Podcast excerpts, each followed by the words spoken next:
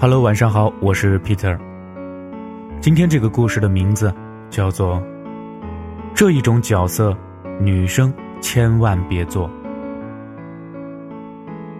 上个月初，在一个聚会上，于心带来了她那位我们早已久仰大名的男朋友。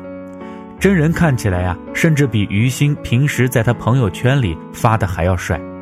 所谓第一印象很重要，没有人会不喜欢帅哥。所以我们一开始啊，对她的印象还不错，但在之后的聚会上，我们发现于心在她面前啊，不是温柔可爱的小女人，而是一个畏畏缩缩、生怕做错事的女仆。她男朋友虽然第一次见我们，但却表现的比做东的主人还要不客气，有一种居高临下、看不太起我们的意思。虽然于心没有倾国倾城的美貌。但身材高挑，性格平和，皮肤白皙，在我们这片有“小林志玲”的美称。他恋爱之前呐，一直都不乏一些很优秀的追求者，但聚会上的于心完全没了平时不卑不亢的作风。哎，你怎么那么没眼力劲儿啊？没看到我和这几个兄弟杯里没酒了吗？赶紧给倒上！酒桌上，他对于心颇有颐指气使的意思。把她当女仆一般使唤，我们都看不太下去了。但于心男朋友不开心，随便她怎么使唤。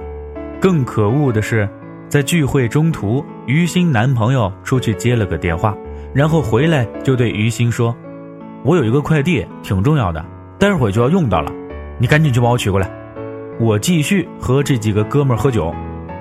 注意了，他的语气不是商量，而是命令。聚会结束之后啊。有几个女生问了于心，她是不是私底下也这样？于心尴尬地说：“还好啦，他大男人主义一些嘛，时间久了以后会慢慢对我好的。”才怪嘞！其实自那次聚会之后，我们就曾经私下隐晦地告诉于心，无论什么时候，爱情里保持必要的平等非常重要。可以做小女人，但千万别做任人捏的软柿子。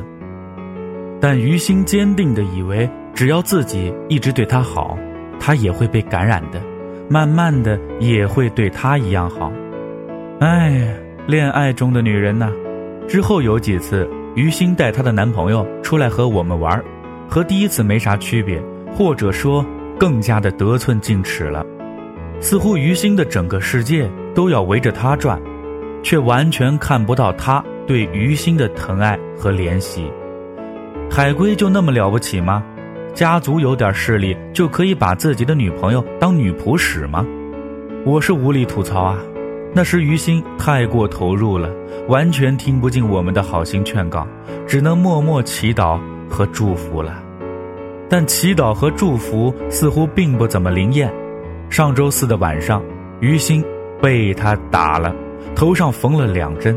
我们去看他的时候，真的不敢相信眼前的就是曾经被无数优质男生追求的小林志玲啊！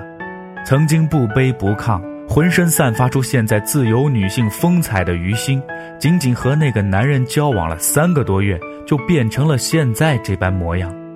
那个男的打于心的理由也很奇葩。他爸爸生病住院了，于心去看望他的时候忘了买花。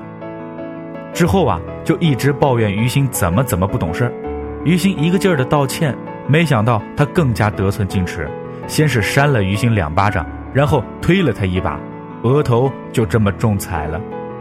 我只想说，哼，你爸是某某领导就了不起了吗？那你有给于心买过花吗？没有吧？